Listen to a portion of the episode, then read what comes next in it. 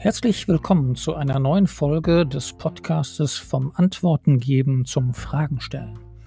Mein Name ist Olaf Kieser-Wagner und ich habe zusammen mit Martina Rosanski dieses gleichnamige Buch geschrieben mit dem Untertitel Grundlagen evokatorischer Beratung. Ich lese in diesem Podcast dieses Buch Step für Step in Sinnzusammenhänge vor und da es viele Übungen enthält, die man gedanklich nachvollziehen kann oder wo man vielleicht auch mal etwas Pause machen muss, wird dies in dem Podcast durch neue Folgen unterbrochen. Der Podcast erscheint etwa 14-tägig. Ich wünsche viel Freude beim Hören und freue mich, wenn er weiterempfohlen wird.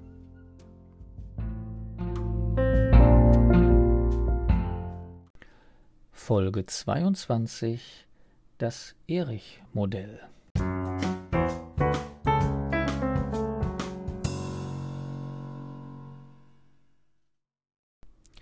Das Erich-Modell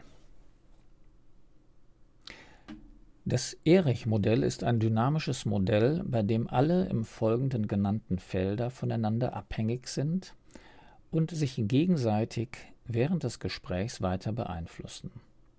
Alle Felder werden ohne eine vorher festgelegte Reihenfolge mehrfach bedacht. Wie sieht es aus? Im Buch haben wir ein kleines Bild, das wie ein Mensch aussieht, der von links nach rechts geht.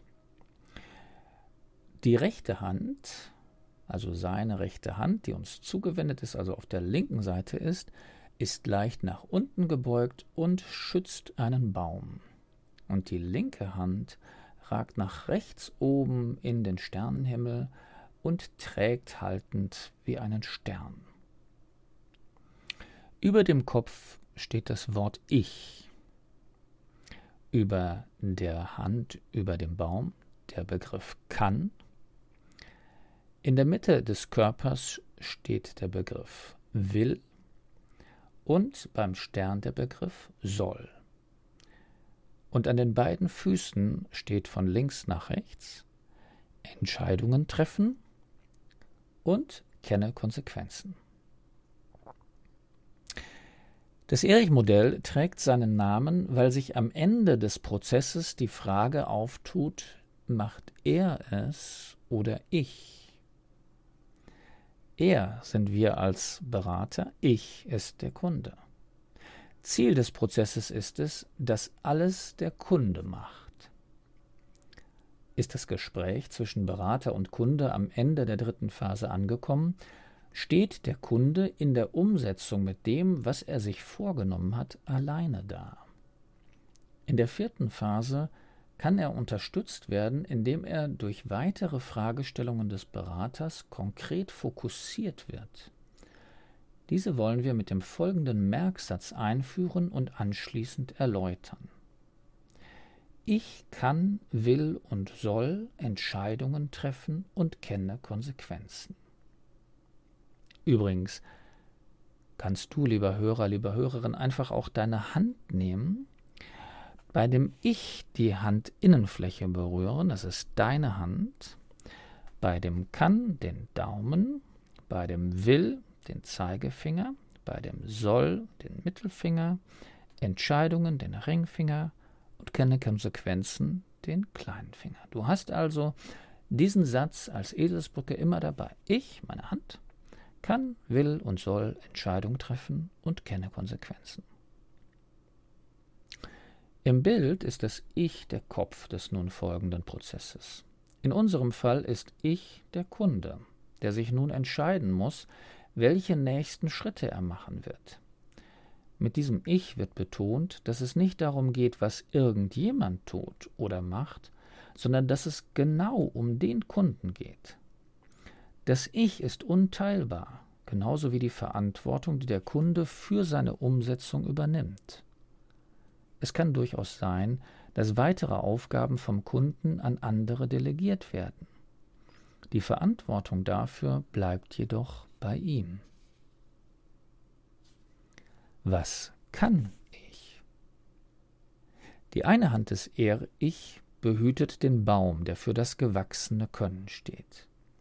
Von dem Können des Kunden hängt ab, welches nächsten oder welche nächsten Schritte überhaupt zum Lösungsprozess beitragen. Dabei lassen sich im Wesentlichen zwei verschiedene Bereiche abstecken. Einerseits die fachlichen Kenntnisse und Fertigkeiten, andererseits die sozialen Fähigkeiten, die sich der Kunde erworben hat. Fachliche Kenntnisse sind beispielsweise die Art und Weise, wie ein Tor repariert werden muss, damit es hält. Soziale Fähigkeiten sind zum Beispiel die Fähigkeiten des Telefonkunden zu kommunizieren, dass er es eventuell doch nicht schafft bis zum verabredeten Termin, oder die Fähigkeit des Kunden gegebenenfalls seine Assistenz um Unterstützung zu fragen. Verdeutlichen Sie dem Kunden, dass es jetzt nur um seine ganz persönlichen eigenen Aufgaben geht. Was soll erreicht werden? Der Stern an der anderen Hand symbolisiert die Möglichkeiten der Zukunft, die Zukunftsaspekte. Wer will etwas von mir, was die Aufgaben beeinflussen könnte? Hier gilt es einerseits, sich die konkreten Ziele nochmal zu verdeutlichen, andererseits jedoch auch mögliche Stakeholder und Notwendigkeiten durch Rahmenbedingungen abzuschätzen. Was ist gesetzlich erlaubt? Was wollen meine Lebenspartner oder Mitarbeiter? Was ist kulturell zu beachten und vieles, vieles mehr. Fragen Sie den Kunden daher, welche sonstigen Ziele noch auftreten können und wer oder was noch Ansprüche an die Umsetzung stellen könnte. Welche Entscheidungen kann ich treffen? Beide Füße symbolisieren die Fortbewegung im Prozess. Beim Gehen hat man mit jedem Schritt die Entscheidung, in welche Richtung man den Fuß setzt. Nur wer Entscheidungen treffen kann, kann auch Verantwortung für seine Aufgaben übernehmen. Eine Entscheidung führt zu einem nächsten Schritt auf dem Lösungsweg. Vor der Entscheidung muss bedacht werden, welche anderen Wege zu einer Lösung beitragen. Gibt es sowieso nur einen einzigen Lösungsweg, handelt es sich nicht um eine Entscheidung, sondern um eine Notwendigkeit. Damit wird dieser Weg zu einem Soll im obigen Sinne. Gibt es mehrere Lösungen, so muss sich der Kunde entscheiden, von welchen Lösungen er sich scheidet, damit sein Lösungsweg konkret wird. Mit jeder Entscheidung ist ein weiterer Schritt auf dem Lösungsweg getan und wachsen neue Entscheidungen heran. Fragen Sie den Kunden daher in dieser Phase, welche Entscheidungen er als nächstes treffen wird, ohne ihm diese Entscheidungen abzunehmen. Welche Konsequenzen kenne ich? Entscheidungen sind nur dann sinnvoll zu treffen, wenn wir uns mit den möglichen Konsequenzen auseinandersetzen. Die Beschäftigung mit ihnen zeugt vom Grad der Sensibilität, mit der der Kunde seine Entscheidungen trifft. Da wir jedoch nie alle Konsequenzen durchdenken und vorhersehen können, geht es auf diesem Feld darum zu prüfen, ob sich der Kunde damit beschäftigt. Konsequenz bedeutet das, was folgt und ist in der Regel negativ konnotiert.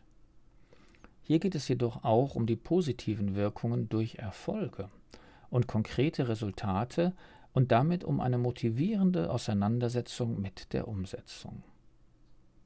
Fragen Sie Ihren Kunden daher sowohl nach positiven als auch nach negativen Konsequenzen.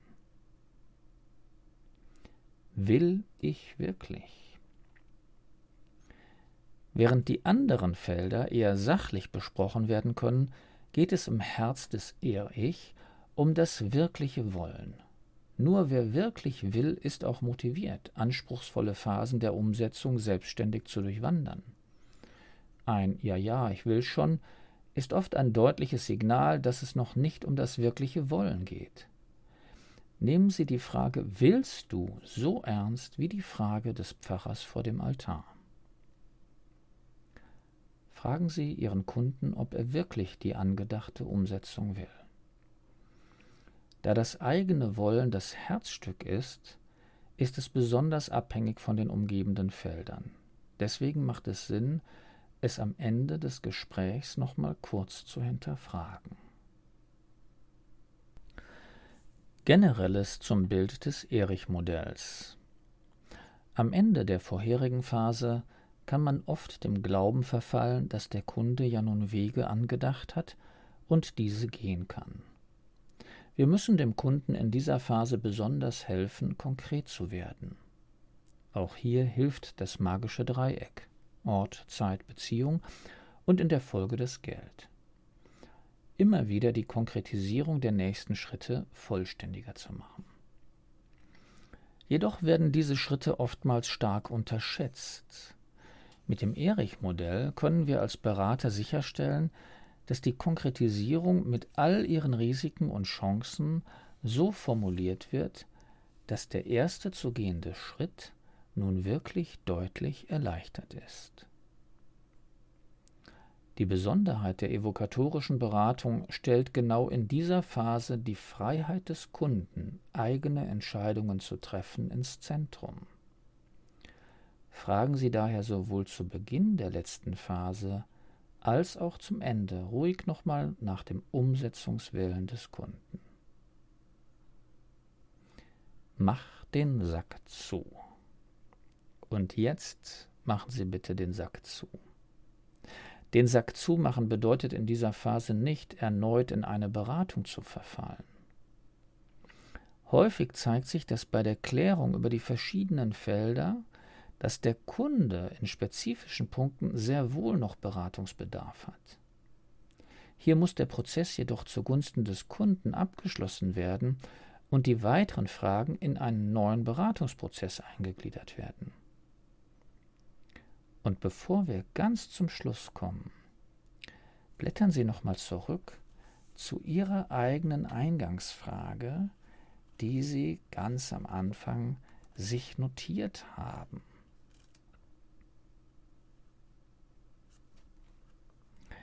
Reflektieren Sie nochmal, was Sie hier gelesen oder gehört haben, welche Gedanken und Meinungen Sie dazu hatten welche konkreten Schritte Sie gemacht haben und ob die Ausgangsfrage wirklich Ihre Frage war. Wie hat sich Ihre Frage verändert?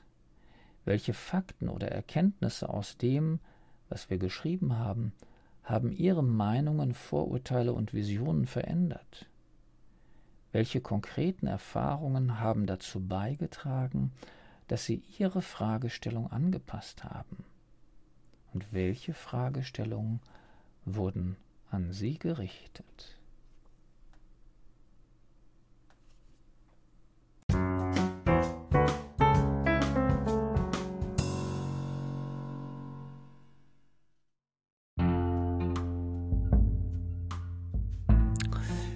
Wenn Ihnen das mit dem Podcast so langsam geht und Sie lieber das Buch kaufen wollen, dann können Sie das gerne tun. Gehen Sie dafür auf www.booksondemand.de und dort auf dem Buchshop suchen Sie nach Käser Wagner oder nach dem Podcast-Titel und Sie finden das Taschenbuch oder E-Book zum Kauf.